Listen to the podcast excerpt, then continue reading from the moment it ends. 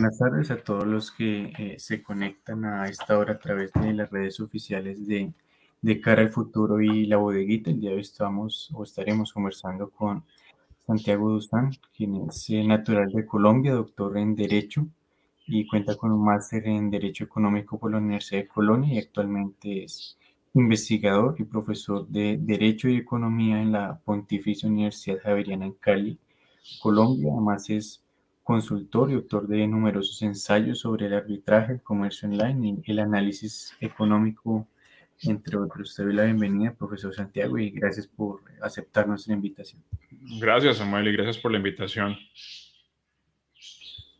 Bueno, eh, doctor Santiago, mi primera eh, tema que quiero eh, consultarte respecto a el por qué mm, Colombia es tan importante y por qué esas elecciones son eh, tan trascendentales para el país eh, en, desde la historia reciente de Colombia.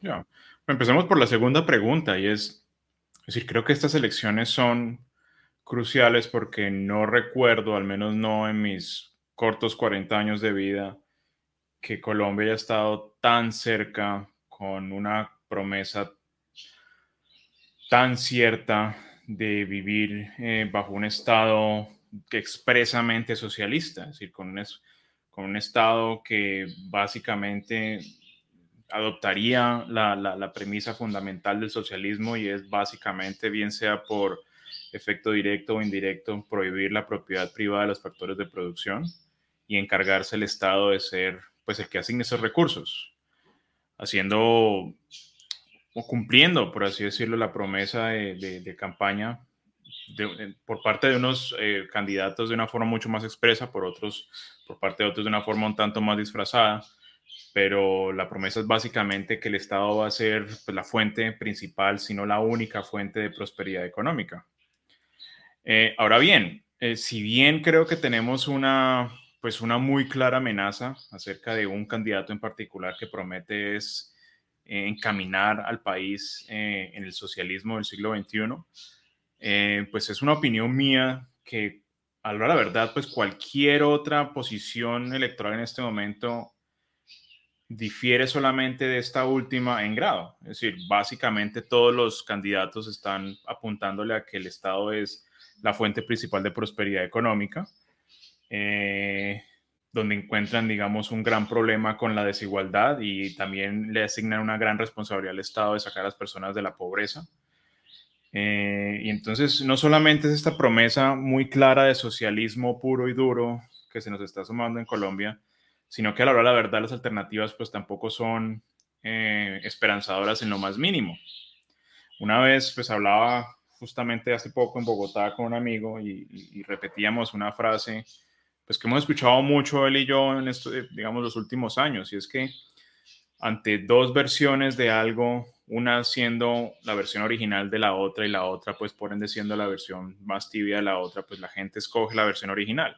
Si el Estado realmente es tan bueno para crear prosperidad económica como lo, decir, prometen partidos como el Centro Democrático, como, como Cambio Radical, pues por, no, ¿por qué no llevar esa, esa promesa a su máxima expresión y votar por la opción del pacto histórico, que es la, digamos, el partido en cabeza de Gustavo Petro que, al que refiero esta expresión clara y expresa de socialismo?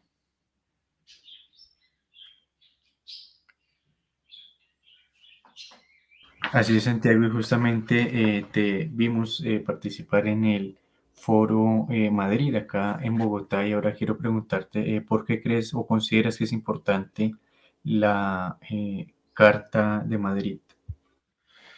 Eh, pues a la hora la verdad, eh, la importancia del Foro Madrid es justamente la, la, expresada por el mismo Foro Madrid, es decir, es un contrapeso finalmente al Foro de Sao Paulo, que pues claramente en términos de enemigos de la libertad individual, pues es un gran enemigo.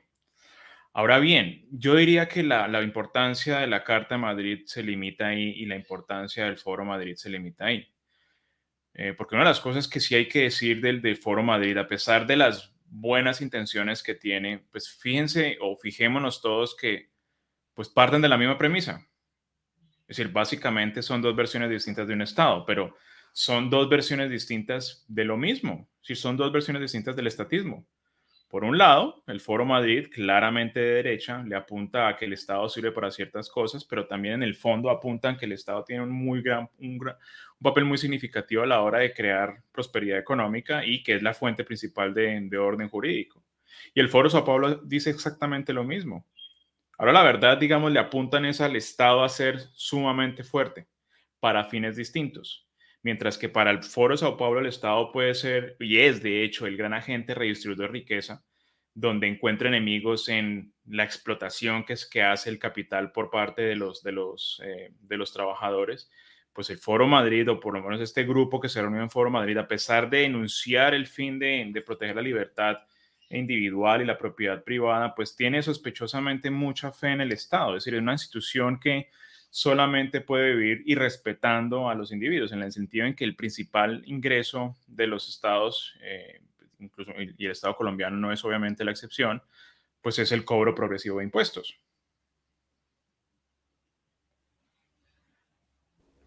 Así es, Santiago, y justamente eh, conversando respecto a eh, las encuestas que han salido hoy de Inbamer y otras encuestadoras, pues se ve que eh, Gustavo Petro eh, ganaría tanto en primera como en una eventual segunda vuelta. Eh, ¿Cómo ves este panorama? Y segundo, ¿cómo crees que este, digamos, desprestigio del gobierno de Iván Duque ha ayudado a fortalecer, digamos, a este señor?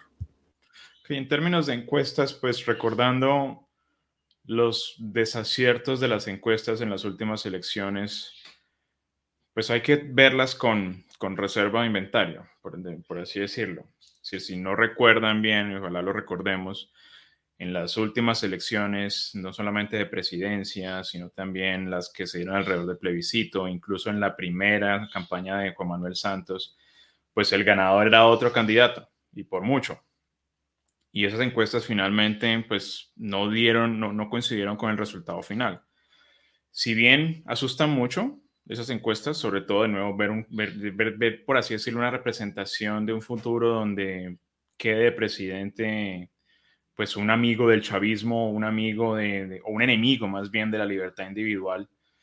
Eh, lo que más me preocupa es la expresión. Nosotros en economía decimos que no hay mejor representación, o mejor dicho, la única, la única representación o el único elemento o, la única categoría que puede expresar las, las escalas de valoración de las personas pues son sus acciones. Entonces habrá que esperar a su acción de votar o dejar de votar. Eh, hay ciertas cosas pues que a pesar de, ser clarísimo dentro de las, de las encuestas que, que, el ganador sería Gustavo Petro, pues también hay que tener en cuenta el resto de votos que están esparcidos por el resto de candidatos y también llama mucho la atención las personas que dicen que no saben o que no están interesadas en votar, que son más o menos, se acercan por algo o marginalmente se acercan al, voto que tendría Gustavo Petro. Si mal no estoy, sería el 28% de las personas que no saben o no quieren, no, no saben por quién van a votar o no, o no saben si van a votar finalmente. Dicho esto, pues obviamente no deja de ser preocupante la, la, imagen pues, que nos pintan esas encuestas. Yo sería cauto al respecto. Yo, sé, yo sinceramente, pues como dicen popularmente, pues para una encuesta, otra encuesta y la verdadera encuesta, pues va a ser el día de las elecciones a ver hacia dónde se van a volcar los votos. Nuestra cara ahorita está pendiente es de, de lo que va a pasar el 13 de marzo y pues a partir de lo que pasaría el 13 de marzo podríamos tener, creo yo, una muy buena idea de, qué va a pasar con las elecciones presidenciales. Así es, Santiago. Y ahora eh, quiero consultar respecto a ese tipo de propuestas que hemos visto en el Centro Democrático, que pues eh, creo que todos estamos eh, en contra de este, mm, digámoslo, populismo socialista pero pues hemos visto también un populismo más proteccionista, poner esto, no solo Petro que propone aranceles, sino ahora el Centro Democrático que eh, propone este tipo de bonos para la inflación, para, eh, sobrellevar esta situación. ¿Cómo crees que eso, esto del centro democrático también ayuda y favorece este tipo de gigantismo estatal o ese tipo de propuestas y pues termina favoreciendo también a la izquierda? Pues yo creo que, es decir, las, las, últimas acciones, o digamos, el conjunto de las acciones de este gobierno, que se nos vendió pues como el muro de contención contra el socialismo, e incluso me acuerdo como amigos libertarios tenían una gran fe en, Duque cuando Duque prometía que no solamente no iba a subir impuestos, sino que iba a disminuir los impuestos, pues ha hecho todo lo contrario. Es decir, muy chistoso cómo nos quejamos de la eventual emisión monetaria que, llevaría a cabo Gustavo Petro cuando el Estado colombiano encabeza del partido supuestamente de derecha, encabeza del partido supuestamente que iba a ser el muro de contención contra el socialismo, pues ha adelantado cualquier cantidad de emisión monetaria también y que ha manipulado también a la baja la tasa de interés para beneficiar el crédito. Ha otorgado una gran cantidad de subsidios. Entonces, en ese sentido, fijémonos de nuevo, es decir, lo que está pasando con el partido de gobierno en este caso es que pues, es una versión más tibia de la versión original. O sea, finalmente lo que está haciendo es en menor grado y con menor potencia todo lo que promete hacer Gustavo Petro. Es decir, Gustavo Petro básicamente está expresamente declarado un enemigo de los empresarios. O sea, es un enemigo de la libertad individual. Y él está convencido de que el Estado es el que tiene que asignar recursos. Pues Duque también. O sea, Duque justamente eso es lo que ha hecho. Y lo que ha hecho el Centro Democrático es exactamente lo mismo. Veamos solamente lo que salió a decir Iván Zuluaga hoy en Twitter. O sea, es un enemigo justamente de la función social de los precios, que son una expresión finalmente de la libertad individual de las personas a la hora de comprar y vender. O sea, lo que ha dicho es, ha prometido que él va a bajar los precios, está prometiendo control de precios, que es justamente lo mismo que una forma mucho más clara promete Gustavo Petro. Y si tenemos que recordar que las de las primeras medidas con el ascenso del chavismo fue justamente el control de precios. Es decir, está, está prometiendo una versión un poco más tibia de la versión original. E insisto, cuando a las personas las a elegir entre una versión tibia y la versión original, lamentablemente se vuelcan es a ver, digamos, a votar por la versión original. Y en este caso, pues el mensaje de Gustavo Petro. Ningún favor le ha hecho este gobierno y ningún favor le ha hecho ese partido del Centro Democrático a la, primero, a la causa de la libertad, de hecho la traicionó vilmente, y segundo, pues le está haciendo un gran favor a las ideas socialistas encarnadas en Gustavo Petro. Me atrevo a decir que si es que acaso Gustavo Petro, ojalá no, gana las elecciones, en gran parte es culpa de ese partido Centro Democrático.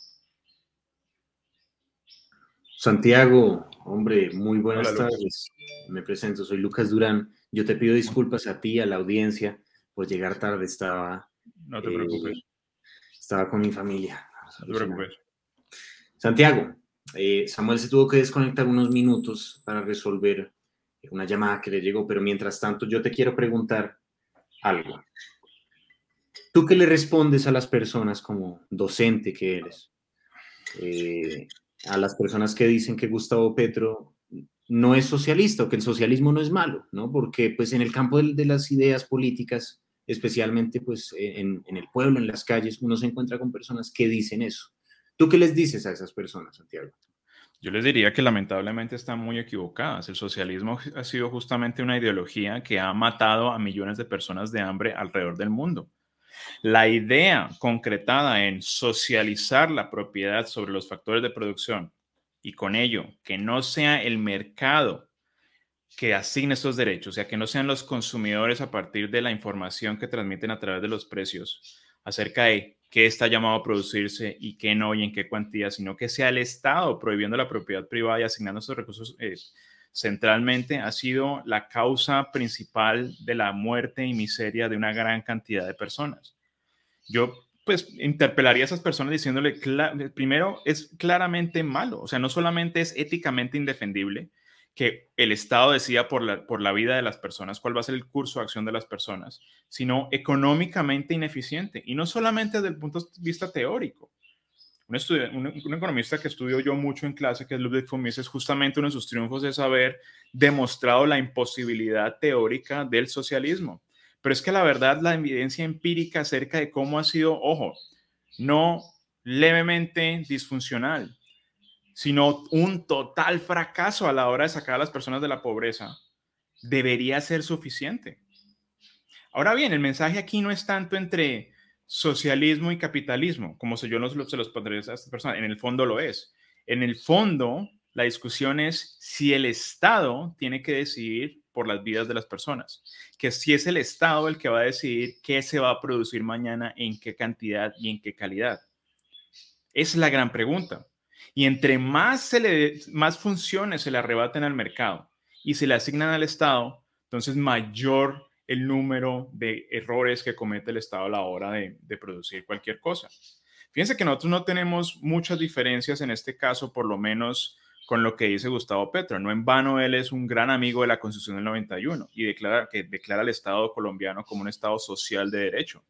¿Qué dice eso? ¿Qué quiere decir que sea un Estado social de derecho? Quiere decir que es el mercado el que no va a decidir cómo va a ser la vida de las personas. Es el Estado, a partir de la identificación de lo que denominará las necesidades o los intereses sociales, que el, el Estado es el que las define, el que esté gobernando de turno en ese momento, el que va a decidir qué es lo que se va a hacer. Para hacer eso, para que el Estado sea el que va a decidir finalmente qué se va a producir y qué se va a dejar de producir, tiene que finalmente prohibir la propiedad privada de factores de producción. Otra forma de decir lo mismo es que tiene que socializar la propiedad privada sobre los factores de producción. Entonces, finalmente, no es que nosotros estemos muy alejados de lo que está diciendo Gustavo Petro, estamos justamente en camino. Lo que él quiere es llevar esta a sus últimas consecuencias. Es decir, no socializar algo de la propiedad de, la propiedad de los factores de producción, sino toda. O sea, quiere, cumplir a cabalidad el sueño que le subyace a la Constitución del 91 y, y el sueño de las personas que la diseñaron.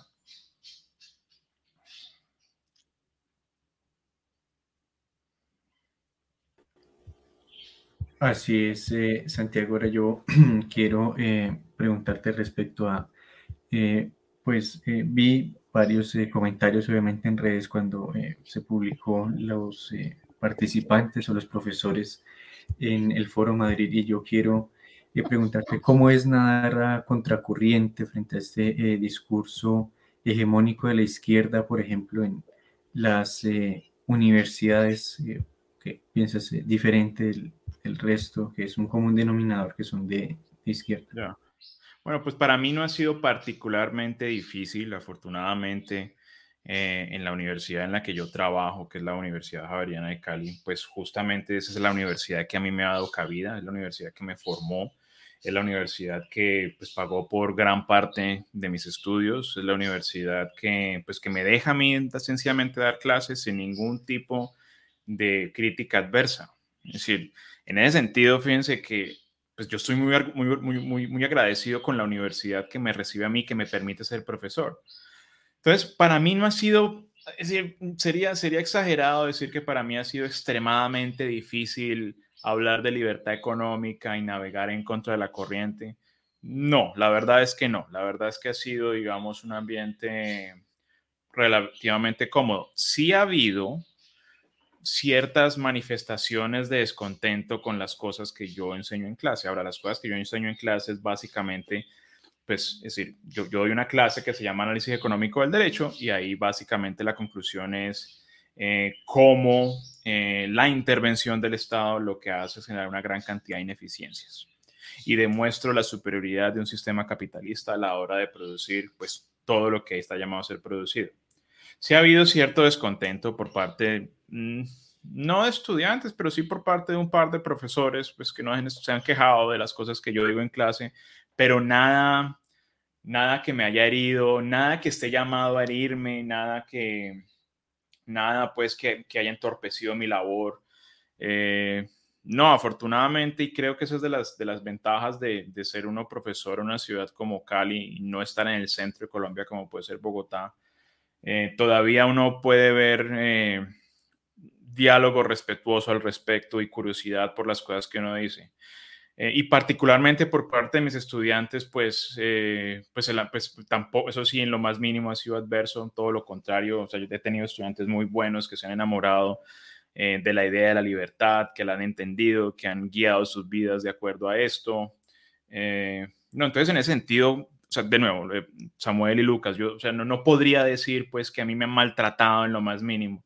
Yo no considero los comentarios tanto adversos como o ridículamente adversos que, encontraría en Twitter en contra mío, como maltratos, no, sinceramente pues han sido hasta cómicos, yo creo que te estás refiriendo pues que un periodista, o bueno, llamémoslo periodista, a falta de, mejor, de un mejor término, eh, me empezó a llamar neonazi pues por atender al, Foro Madrid. Todavía había que aclarar que pues yo acudí al Foro Madrid porque muy amablemente me, me, me invitaron, porque había personas ahí que respeto mucho y que finalmente comparten mi amor por la libertad, que diferimos en términos de estrategia, o sea, para ellos el Estado sí tiene que cumplir ciertas cosas, para mí el Estado no puede cumplir absolutamente nada porque es ética e económicamente indefendible, pero nos reunió justamente ese cometido. Ahora bien, llamar a un profesor solamente por estar en el, Foro Madrid, pues, o el Foro Madrid neonazi, pues es, o sea, parte de una confusión sinceramente injustificable y muy desafortunada, pues, porque es que si algo tenía el nacionalsocialismo, era el nacionalsocialismo, o sea, llamar a una persona nazi quiere decir que no solamente es nacionalista, sino socialista. Y de los que yo conocí ahí, por lo menos ninguno se declaraba expresamente socialista. Particularmente yo nunca me he declarado socialista. Entonces, uno tiene que estar muy confundido, pues, para, pues, para decir ese tipo de cosas, la verdad.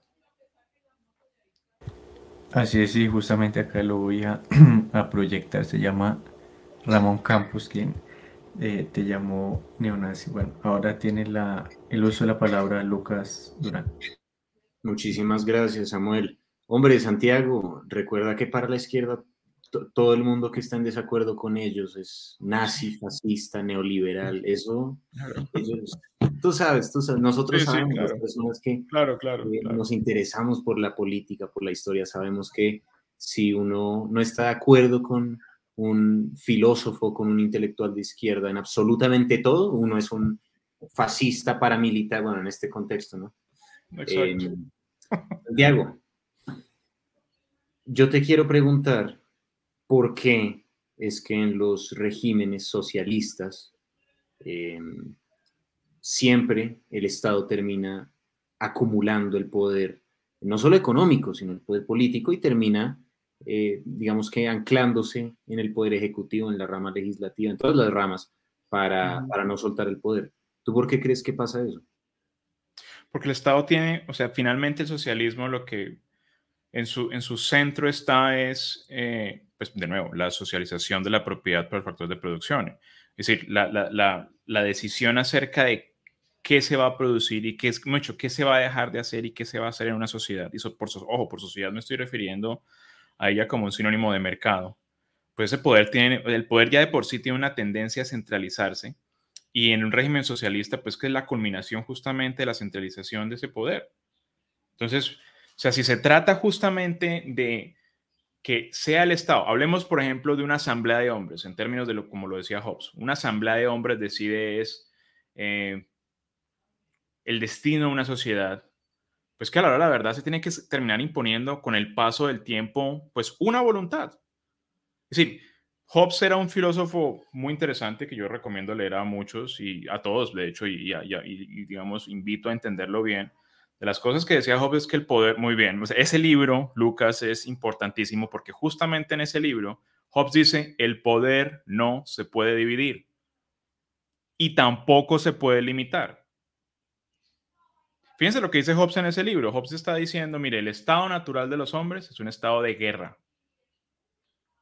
Eso es lo que dice. Y el hombre tiene un derecho natural a dominar todo aquello que desea.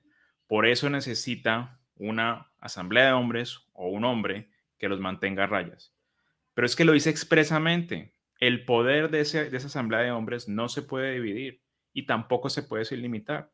Por una razón muy sencilla. O sea, si finalmente el derecho entre una sociedad es la voluntad del gobernante, digamos, del leviatano, de la asamblea de hombres o de un hombre en particular, pues entonces ese hombre no está limitado por sí mismo. O sea, si el derecho es lo que él diga, él no está sujeto al derecho. Entonces es cuestión de tiempo que se alineen los intereses de forma perfecta entre el ejecutivo, el legislativo y el judicial hasta el punto de ser pues la voluntad de un solo gobernante. Y lo hemos visto sin excepción, sin excepción, en el ascenso de todo Estado socialista. Es decir, empieza tímido, pero con el, con el paso del tiempo empiezan a valentonarse y justamente con un reclamo de justicia social, de atender intereses sociales, empieza a hacer el poder lo que normalmente está llamado a hacer el poder, y es a centralizarse. O sea, dos, dos voluntades o tres voluntades no pueden gobernar. Una de ellas termina dominando a las demás. Entonces pensémoslo como la, la voluntad de aquel que encarna el Ejecutivo, pues termina eventualmente dirán algunos politólogos, alineándose con la voluntad del resto de las dos ramas. Llamémoslo por su nombre. Sería acaparar las dos voluntades y que sea una sola voluntad la que reine. Ahora, esto es un fenómeno, no digo yo del, digamos, del socialismo, sino del estatismo. O sea, lo que diferencia un Estado, por ejemplo, como Colombia, con el avance que tiene el socialismo hasta el, hasta el día de hoy, con un Estado como Venezuela, es sencillamente de grado. Esto, esto creo que es importante que nos, es importante que nos demos cuenta de ello. Es decir, la diferencia es de velocidad, por así decirlo. Mientras se siga pensando que el Estado es la fuente de riqueza, la solución a todos los problemas, pues ¿por qué no darle más funciones? Y solamente se le puede dar funciones al Estado a costa de la libertad individual. Y entre más intervenciones haga el Estado, pues entonces más razones hay para darle incluso aún más poder.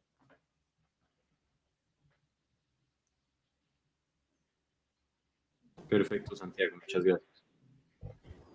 Ahora, Santiago, quiero consultarte respecto a lo que ahora em, conversábamos y era respecto a los candidatos que verdaderamente eh, no, digamos, eh, se centralicen en una eh, tibieza que termina por eligiendo, la gente prefiere, como lo decías, la idea original que sería Petro y no estos candidatos tibios. ¿En verdad crees que no hay o qué opción hay en presidencia para, según tu eh, creencia, tu filosofía y tus, em, eh, tu ideología, crees que podría acercarse un poco a, a, tu, a tu pensamiento y si crees que algún día en Colombia dejaremos de votar por la, por la opción menos peor o por el eh, por estas opciones que verdaderamente se representen con nuestra ideología.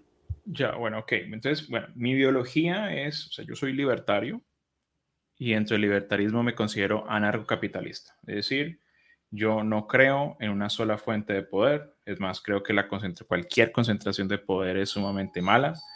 Eh, y lo que quisiera yo es pues, desaparecer el Estado y particularmente el Estado colombiano. Ahora bien, esa es mi ideología. Ese es mi fin, por así decirlo y hacia allá se encaminan todas mis charlas, se encaminan mal que bien todos mis escritos y todas mis clases.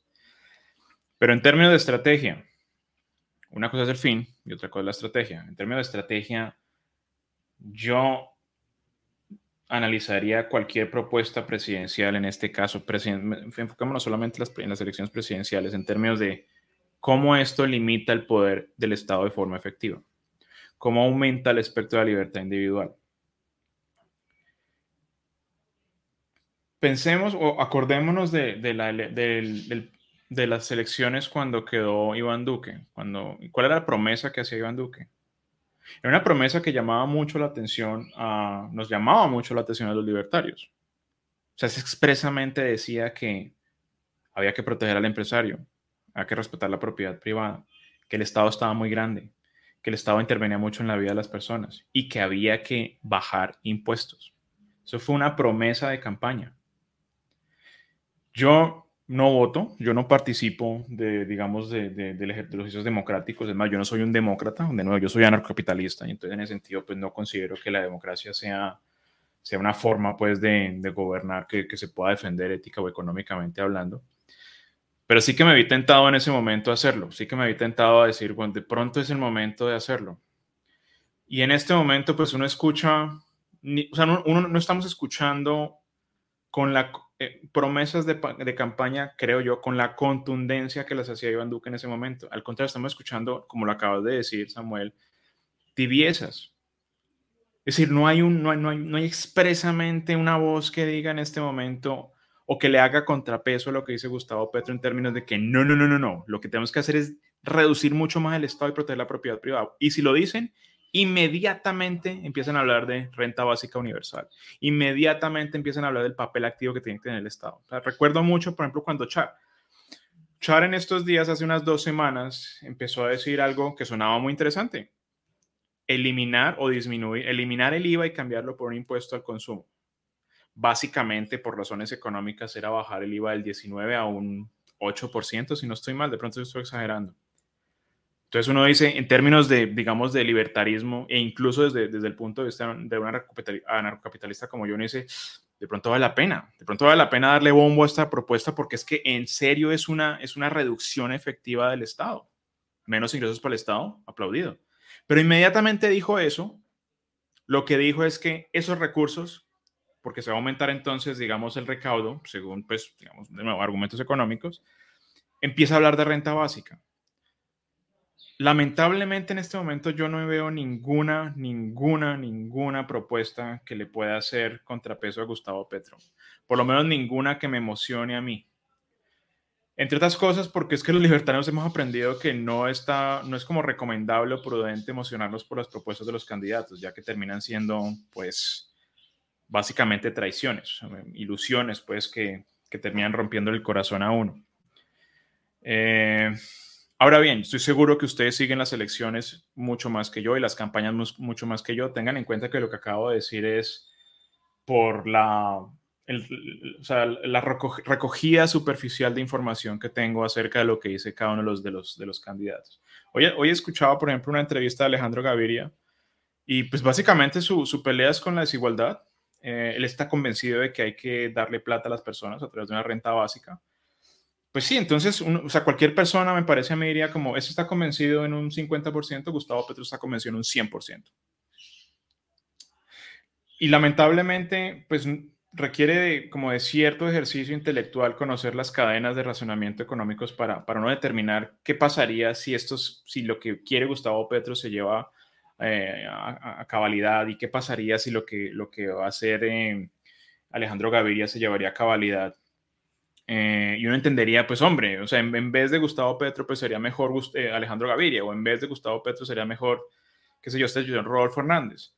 Pero la mayoría de personas no identifican eso, lo creo yo. Yo no soy politólogo, yo no soy experto en cuestiones electorales, pero me parece a mí que las personas identifican es como, pues es mucho más sincero y mucho más contundente la propuesta de Gustavo Petro y lo que necesitamos son políticos que sean así de decididos, que no tengan medias tintas y demás. Eso, eso me preocupa bastante había una, digamos, una, había una propuesta, pues, antes de las consultas y particularmente antes de, la consulta del Centro Democrático que a mí particularmente me llamaba la atención. De nuevo, con la cautela que quiero que me caracterice a mí a la hora de creer en ciertas campañas políticas, sobre todo en, en, en, promesas electorales. Y era la propuesta dentro del Centro Democrático de María Fernanda Cabal. Esa particularmente, pues es que, digamos, hay que ser como de piedra, eh, como, como, como como, como para que siendo libertario no, al menos no llame la atención y uno, no sé, termine como emocionándose un poco. Pero bueno, pues digamos que cuando María Fernanda Cabal hablaba,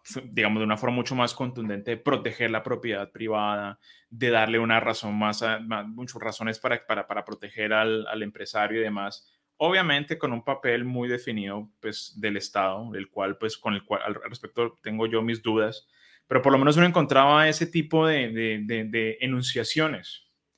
Pues claramente en este momento eso no es una opción.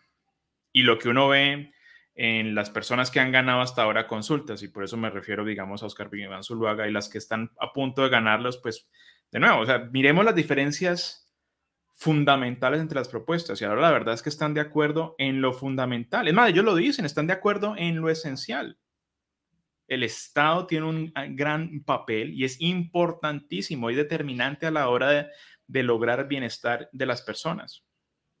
Todas dicen lo mismo. Entonces, no sé si me da pena pues con ustedes no poder contestar de pronto como quisieran esa como, como quisieran que yo la contestara, pero lamentablemente eh, o tristemente pues no, no, no, no veo ninguna propuesta que, que ni siquiera mínimamente me emocione o diga yo como podría ser. Más bien, digamos, pongo, creo que la suerte está en, o el resultado, digamos, menos adverso que puedan tener las elecciones será como que ojalá en una segunda vuelta, si es que la hay, eh, las personas pues que no estaban con Petro voten en contra de él y las personas que estaban que no estaban decididas pues terminen votando en contra de él. Ojo, no están votando por un candidato en particular, sino en contra de Gustavo Petro. Santiago, ¿tú conoces a Enrique Gómez? Tuve la oportunidad de conocerlo hace unas dos semanas. nosotros tenemos un pues, movimiento libertario en Cali y, digamos, eh, uno de nosotros, pues de nombre Andrés Rodríguez, logró una reunión con él. Eh, pues habiéndolo escuchado en Twitter y en ciertos videos, pues me llamó la atención reunirnos con él y efectivamente nos reunimos. Eh, pero no fue, lamentablemente no fue la reunión más afortunada del mundo, porque pues yo esperaba que fuera una reunión donde pudiéramos hablar, pudiéramos dialogar, pero pues muy ingenuamente, y de nuevo, pues yo no tengo materia, o sea, yo de, de, político no tengo absolutamente nada, y la habilidad de un político tampoco la tengo, pero resultó ser más bien un, pues como un, un, una, eh, ni siquiera un diálogo, fue una exposición unilateral de todo lo que quería hacer en campaña. Entonces, a pesar de que estuve con él y lo pude escuchar en un par de, un par de, un, par de cuestiones, eh, no logré, no logré ver de lleno eh, sus propuestas, es más, basándome solamente en lo que pude escuchar de él y en lo poco que pude interactuar con él, pues me di cuenta que participa de las mismas contradicciones que participan todos los candidatos, los candidatos presidenciales. Con la diferencia, pues, que, que Enrique Gómez me pareció pues, mucho más directo.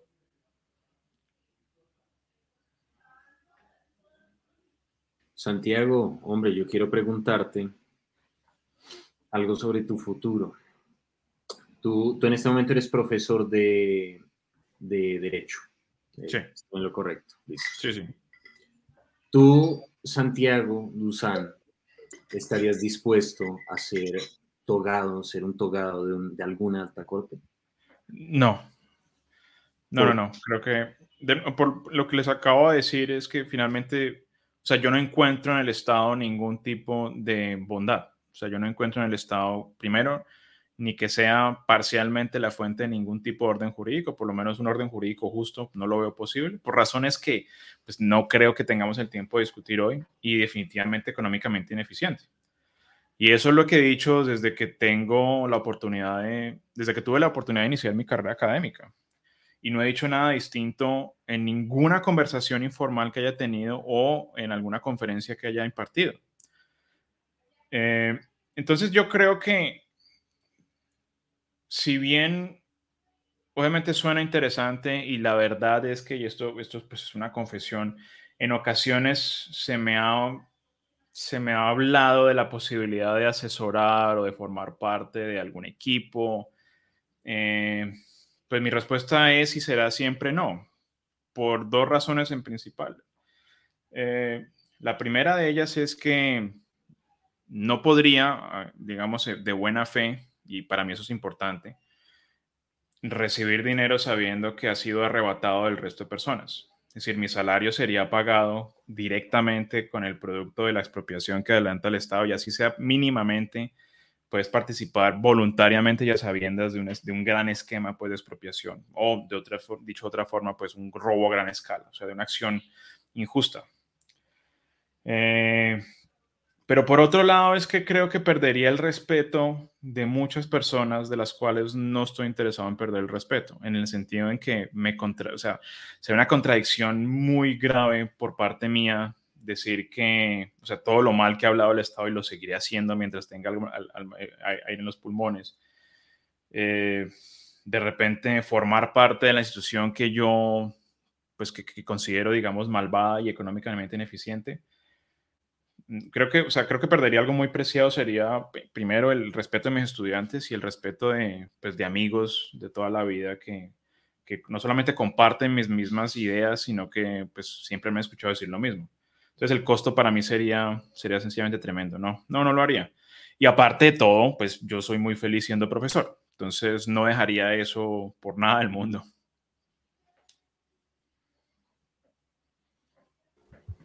Gracias, eh, Santiago. Y bueno, para ir eh, cerrando por el tiempo que habíamos eh, acordado, quiero que nos des un mensaje general a los jóvenes y a la audiencia de cara a estas elecciones en Colombia, Santiago. Ah, ok, eso es difícil porque entonces no, no, no. O sea, mi mensaje no sería alrededor de que vayan a votar por tal candidato, porque es que sinceramente no veo esperanza en ello. Pero mi misión es de pronto un poco más a largo plazo y es arrancar de la raíz la, la creencia profundamente arraigada acerca del Estado. Es decir, la creencia profundamente arraigada, y con esto quiero decir, digamos, por parte de la opinión pública, de que todo tiene que ser igual a como lo hemos conocido, es decir, siempre tiene que haber un Estado, claramente, y siempre, tiene, siempre ha sido así, y, los políticos finalmente a veces son buenos, y, el Estado eh, eventualmente será eficiente a la hora de asignar recursos, y el, Estado eventualmente será, será justo a la hora de tomar decisiones. Lo único que tenemos que hacer es cambiar eh, las personas malas que están en el Estado y cambiarlas por personas buenas. Yo, yo digamos, le recomendaría que que fueran un tanto más críticos y se dieran cuenta que, pues primero, históricamente hablando, no siempre ha sido así. Eso es una gran mentira, lo que nos dicen a muchos. Y segundo es que existen argumentos en demasía que demuestran lo contrario. Por el contrario, si le fuera yo a dar recomendaciones a los jóvenes como se las doy a mis estudiantes es, primero, que crean en sí mismos. Y esto no es frase de cajón. Creer en sí mismo es creer en la capacidad creadora que tiene la mente individual. les doy esta anécdota. Un día, pues lamentablemente en la universidad, eh, pues sufrimos un suicidio de un estudiante y de alguna forma a los, profesores nos, nos pidieron el favor de que habláramos con los estudiantes al respecto. Y yo la verdad, pues yo siempre he sido como muy torpe para hablar de esas cosas. Entonces les dije, voy a hablarlo en la forma en que yo, en que yo conozco que puedo hablar de esto. Y es la siguiente. Les dije, miren, a la hora, verdad, yo no los conozco, entonces yo no les puedo decir a ustedes que, la, que sus vidas valen mucho, no tengo ni idea realmente cuánto valgan sus vidas, es una cuestión que va a tener que determinar el mercado en, un, en el futuro. Lo que sí sé es que el futuro no existe. El futuro está desenvolviéndose todos los días como resultado de la acción individual de cada uno de ustedes. Entonces, lo que vaya a ser el futuro, qué tan valiosas van a ser sus vidas, pues depende de cada uno de ustedes. Lo bueno es que necesariamente podemos hacer de ese futuro lo que queramos. O sea, podemos hacer de ese futuro a partir del poder de nuestra mente individual, del poder creativo que tiene nuestra mente, es hacer del futuro algo muy bueno. Una de las mejores formas de rebelión no es definitivamente quemar edificios, quemar vidrios y demás, pero encontrar algo aquello en lo cual no sea mejor que cualquier otra persona y hacerlo mejor que cualquier otra persona. ¿Qué otro ejercicio de libertad más claro existe que ese? Final, fíjense que estoy diciendo, cuando estoy diciendo que crean en, ustedes mismos, es que crean en el poder de la propiedad privada sobre sus vidas y que se las asignen de acuerdo a los cursos de acción que identifiquen, sirvan de mejor forma a los demás. Ese sería. Y que dejen de creer tanto en el Estado. Es más, por mí fuera, que no crean lo más mínimo para él, en él. Bueno, Santiago, muchas gracias por tu tiempo. Fue muy importante conversar contigo y siempre están las puertas acá abiertas para una próxima conversación. Muchas gracias, Samuel, y muchas gracias, Lucas. Eh, pues les agradezco mucho haberme invitado eh, y obviamente quedo pendiente de cualquier otra invitación. Si vienen a Cali, pues háganmelo saber. Muchas gracias. Gracias, Santiago, y un feliz resto de día. Gracias, chao. para la audiencia. Chao.